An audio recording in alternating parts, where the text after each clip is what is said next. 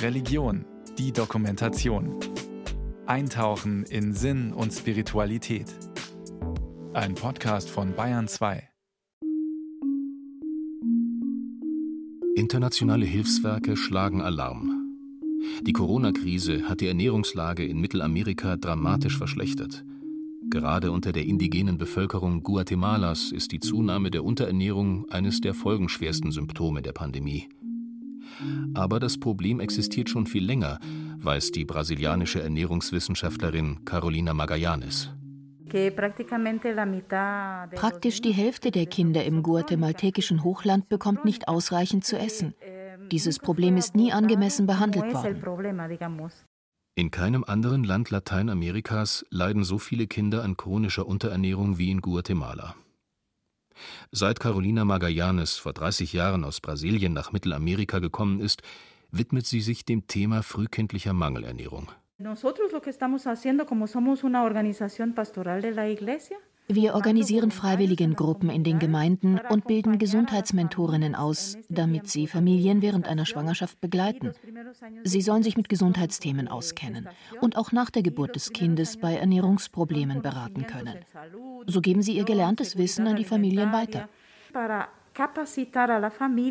Carolina Magallanes rechnet damit, dass in den kommenden Jahren noch mehr Kinder mit chronischer Unterernährung aufwachsen werden. Zwar sind die meisten Maßnahmen gegen die Ausbreitung des Coronavirus in Guatemala längst aufgehoben worden, doch die Auswirkungen des wirtschaftlichen Einbruchs werden noch lange zu spüren sein. Die Krise hat die intellektuelle Entwicklung vieler Kinder gebremst. Um dem entgegenzuwirken, bemüht sich die Ernährungswissenschaftlerin besonders um eine angemessene Versorgung schwangerer Frauen. Gerade jetzt ist es wichtig, dass die Familien die Bedeutung der Schwangerschaftsbegleitung verstehen. Die Unterernährung beginnt schon im Mutterleib. Deshalb fördern wir Projekte der Ernährungssicherheit. Die Menschen müssen Zugang zu ausgewogener Nahrung bekommen. Die Hungrigen und die Schwächsten brauchen Hilfe. Doch die internationalen und kirchlichen Hilfsorganisationen können sich nicht überall engagieren. Deshalb versuchen die Gläubigen mancher Kirchengemeinden vor Ort die Not der Ärmsten zu lindern.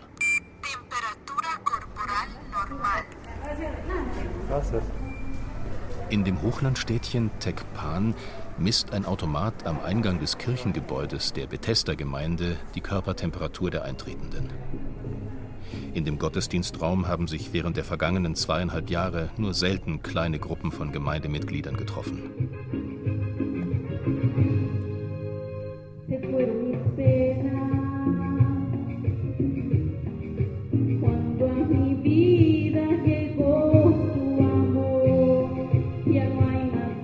De Castañeda, die Frau des Pastors, sitzt auf einem der Plastikstühle einer leeren Reihe im Haus der Barmherzigkeit. So lautet die Bedeutung des Namens der Bethesda-Gemeinde.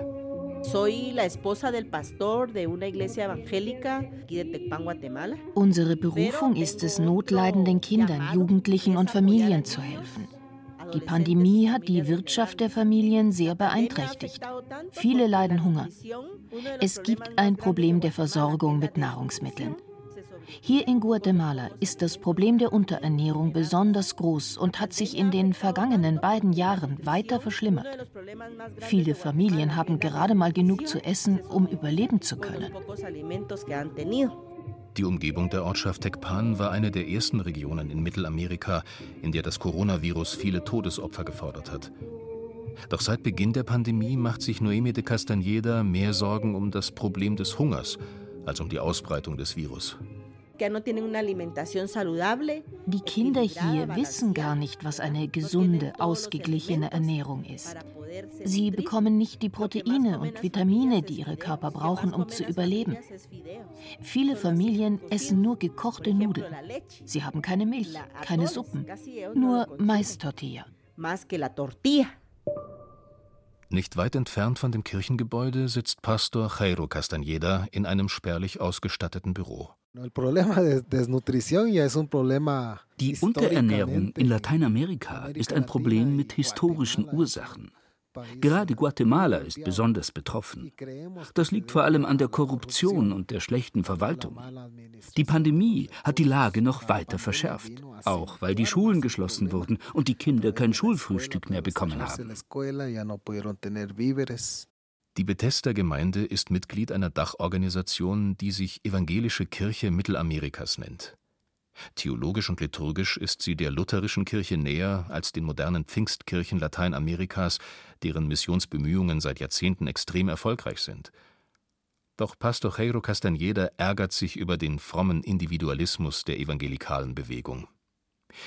Der ist es im Laufe der vergangenen Jahrzehnte gelungen, dass heute nahezu die Hälfte der ehemals fast ausschließlich katholischen Christen Guatemalas einer protestantischen Kirche angehört – Gerade jetzt in Krisenzeiten legt Pastor Castañeda großen Wert auf die lutherische Botschaft der Barmherzigkeit. Leider beteiligt sich ein Großteil der modernen protestantischen Kirchen nicht an sozialen Aktionen. Sie bewegen sich in einem engen Rahmen der Frömmigkeit, der Liturgie. Zudem interessieren sich einige mehr für die Finanzen ihrer Kirche und das Einkommen des Pastors als für das Elend der Menschen. Eine solche Sichtweise zu überwinden, ist schwierig, obwohl es doch eigentlich offensichtlich ist, dass wir dem Beispiel Jesu folgen sollen. Wir müssen die Not des Nächsten ernst nehmen und uns nicht nur auf das eigene Wohlergehen konzentrieren.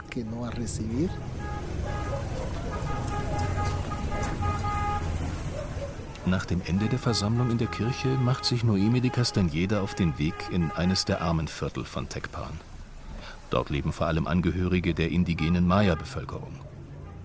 Zuerst geht sie über gut asphaltierte Straßen, vorbei an Ständen, in denen Eisenwaren, Spielzeug, gebrauchte Kleider oder Werkzeuge zum Verkauf angeboten werden. Doch schon ein paar Straßenblocks weiter hebt der Wind feinen Staub von der Sandpiste. Bald führen steile Pfade einen Hügel hinauf, vorbei an kläffenden Hunden und kleinen Grundstücken hinter Zäunen aus Sperrholz und rostigem Draht.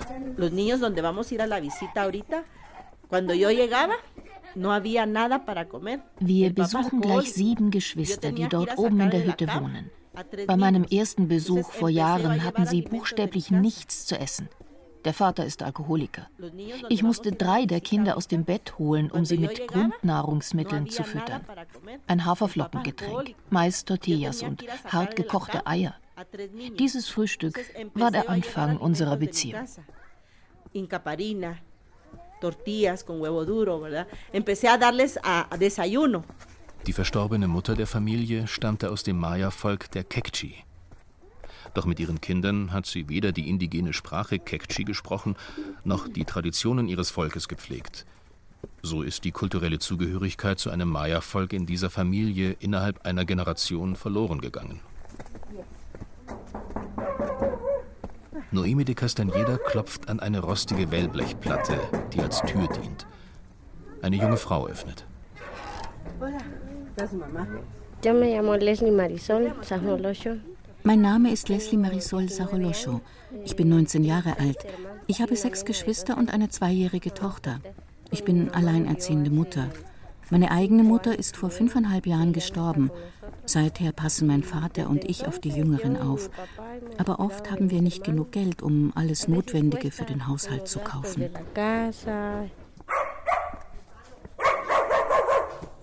Entonces, de COVID tal vez no se iban a morir, pero sí de hambre, porque no tenían para comer. Diese Kinder werden wohl eher an Hunger sterben als an Covid. Sie hatten lange nicht genug zu essen. Die Geschäfte im Dorf haben geschlossen. Es gibt keine Arbeit mehr. Selbst die Landwirtschaft funktioniert nicht. Das ist besonders schwierig für diejenigen Familien, die schon vor der Pandemie in extremer Armut gelebt haben.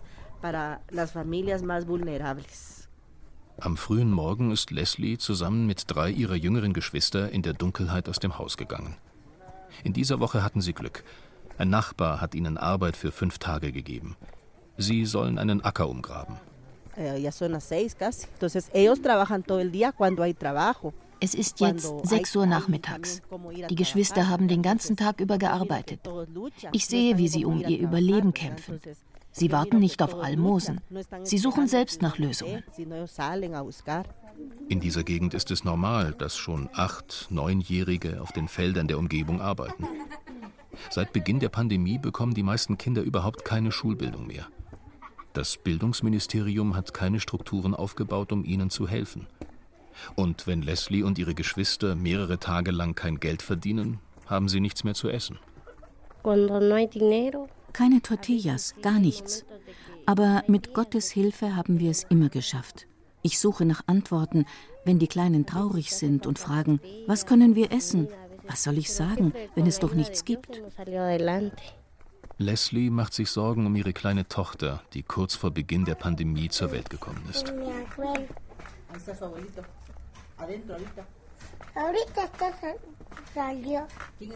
Ein weiterer Sorgenfall ist Leslies Schwester Belen. Das siebenjährige Mädchen war schon bei der Geburt sehr klein und ist dann nicht richtig gewachsen. Noemi de Castañeda hat Belen das erste Mal gesehen, als sie gerade sechs Monate alt war. Ich habe sie in ein Ernährungszentrum gebracht.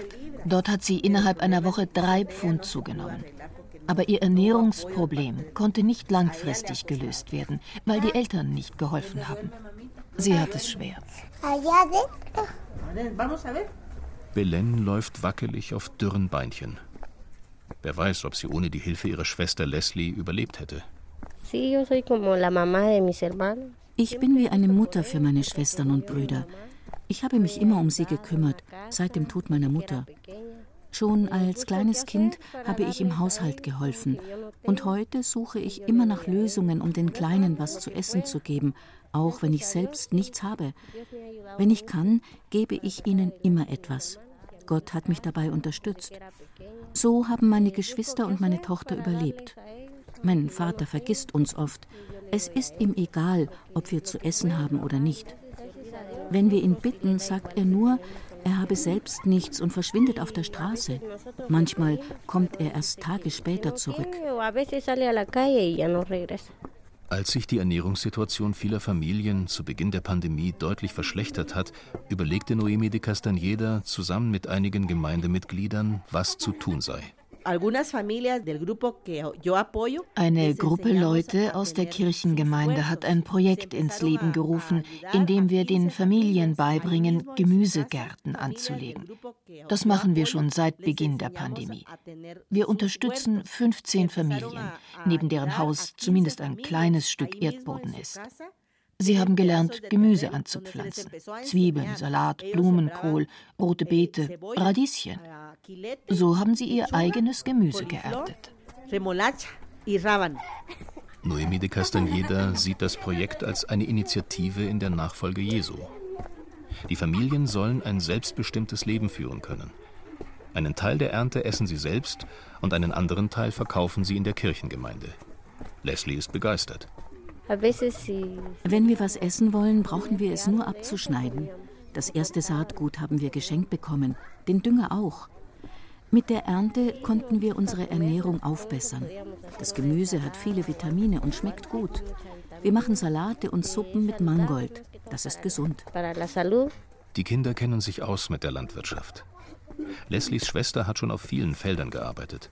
Eh, mein Name ist Elba Marina. Ich bin 18 Jahre alt. Heute haben wir Gemüse geerntet. Wir bringen es zum Wachsen und kümmern uns um den Acker. Mein Bruder Pablo ist neun Jahre alt und Bibi sieben. Die beiden helfen bei der Aussaat. Wir haben zum Beispiel Zwiebeln angepflanzt und Möhren. Manchmal können wir zusammen an einem Tag 250 Quetzales verdienen. Das sind etwa 30 Euro. Mit einem solch mageren Verdienst ist es schwer, ausreichend Nahrung zu kaufen. Die Idee mit den Kleingärten kam auf, als wir gesehen haben, wie groß die Not vieler Menschen ist. Guatemala ist eines der Länder mit der meisten Unterernährung in Lateinamerika. Als Christen haben wir die Pflicht, den Notleidenden dabei zu helfen, das Elend zu überwinden. Für Noemi de Castañeda ist es wichtig zu betonen, dass sie keine karitative Hilfe leistet, sondern Hilfe zur Selbsthilfe. Dentro de la iglesia hay personas Viele Leute aus unserem Kirchenkreis haben etwas beigesteuert. Zum Beispiel eine Krankenschwester, die uns dabei hilft, das Gewicht und die Größe der Kinder zu messen, damit wir einigermaßen wissen, ob ihr Gewicht normal ist. Für unterernährte Kinder, die älter als fünf sind, ist es eigentlich schon zu spät. Die haben irreversible Schäden. Aber bei den kleinsten von 0 bis 5 Jahren kann man noch was erreichen.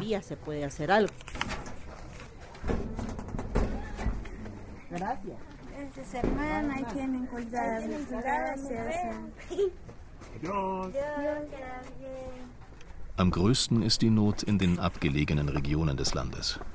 In vielen Maya-Dörfern leben die Menschen nahezu ohne Kontakt zum Rest der Gesellschaft. Der Weiler Paraschkin liegt rund eine Autostunde über sandige Pisten von Tekpan entfernt. Das Bildungsministerium hat der Grundschullehrerin Carmelina Lisch kurz vor Beginn der Pandemie eine Stelle in Paraschkin zugewiesen. Eigentlich ist die öffentliche Bildung gratis. Aber in der Regel müssen die Eltern zumindest ein wenig Geld für die Schulmaterialien aufbringen.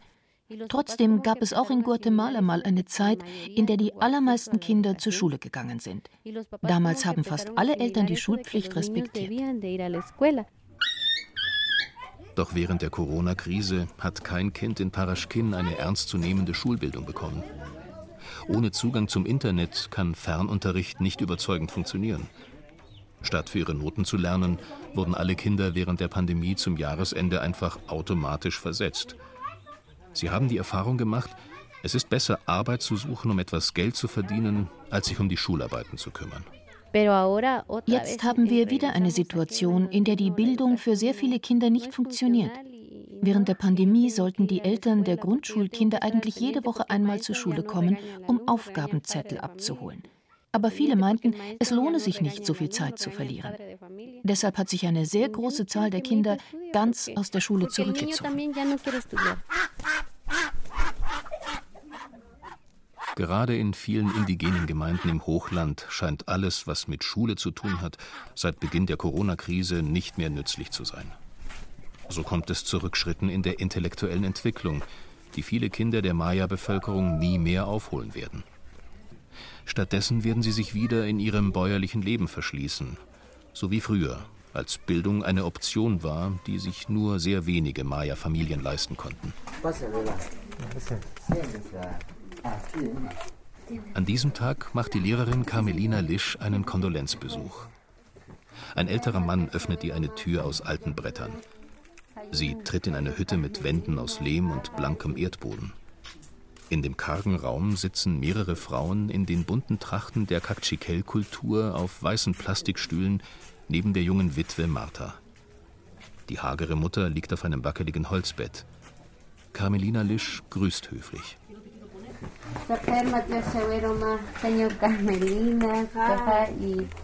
Vielen Dank, dass Sie uns empfangen haben. Ich möchte mich kurz vorstellen. Mein Name ist Carmelina Lisch. Ich bin die Lehrerin Ihres Sohnes. Heute komme ich in Begleitung eines Journalisten. Er möchte Ihnen ein paar Fragen stellen. Wenn Sie einverstanden sind, können Sie auf Kachikel antworten. Ich übersetze.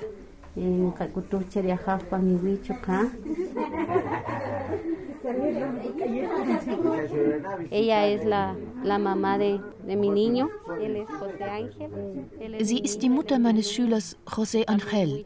Am vergangenen Montag hat sie erfahren, dass ihr Mann in den USA bei einem Verkehrsunfall ums Leben gekommen ist. Über diese Nachricht sind wir alle sehr bestürzt. Wir sind zu Besuch gekommen, um sie zu unterstützen, sie aufzumuntern.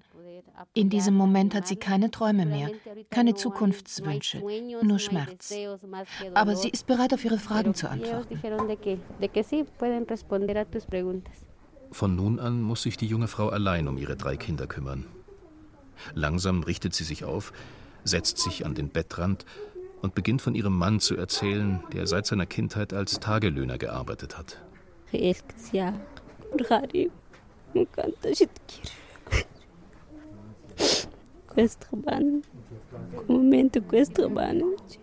Er besaß nur wenig eigenes Land und musste immer nach Arbeit suchen. Er hat darunter gelitten, dass er den Kindern keine neue Kleidung kaufen konnte, dass er ihnen kein besseres Leben ermöglicht hat. Der Lohn für seine Arbeit war nie gerecht. Er reichte nicht zum Leben. Deshalb hat er schon lange davon geträumt, in die USA zu gehen. Mit der Pandemie wurde alles noch schlimmer und er entschied sich loszuziehen.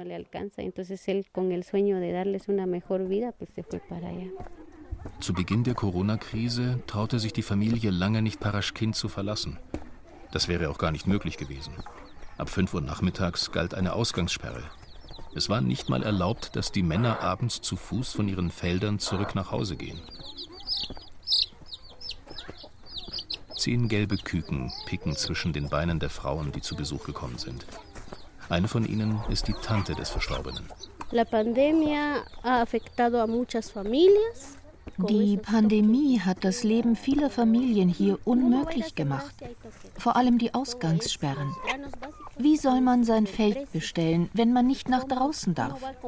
Mais und Bohnen sind teurer geworden. Wie soll man das bezahlen? Viele Familien haben nicht mehr genug zu essen.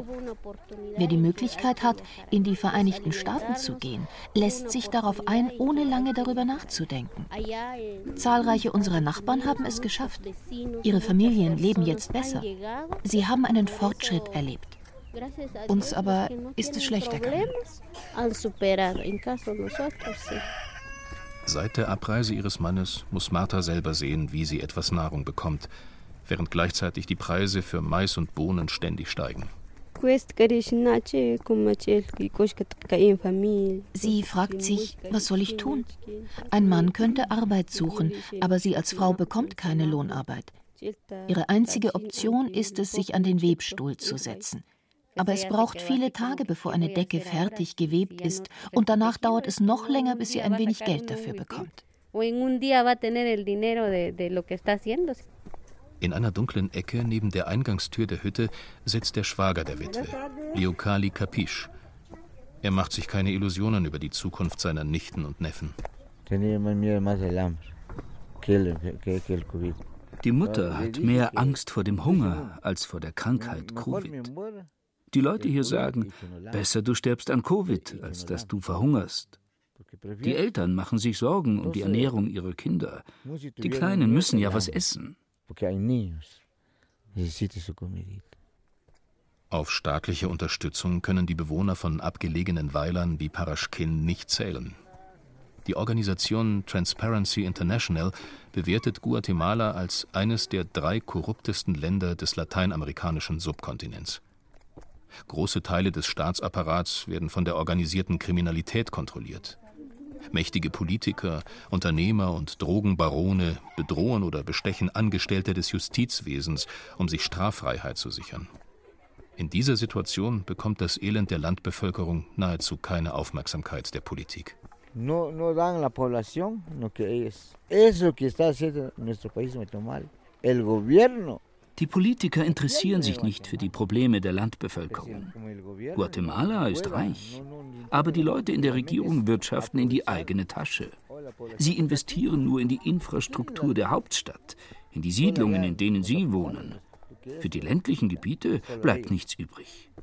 Die Korruption der Mächtigen in Guatemala ist der Grund dafür, dass so viele junge Arbeiter versuchen, in die USA zu kommen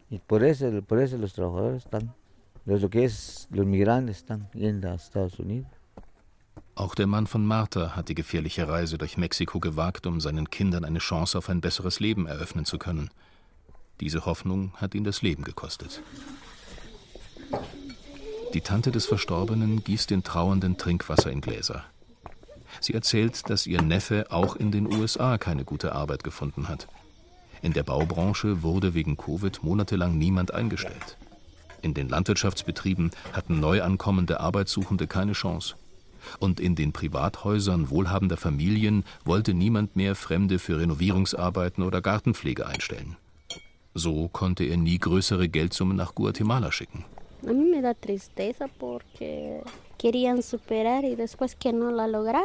Es macht mich traurig, seine arme Frau so zu sehen.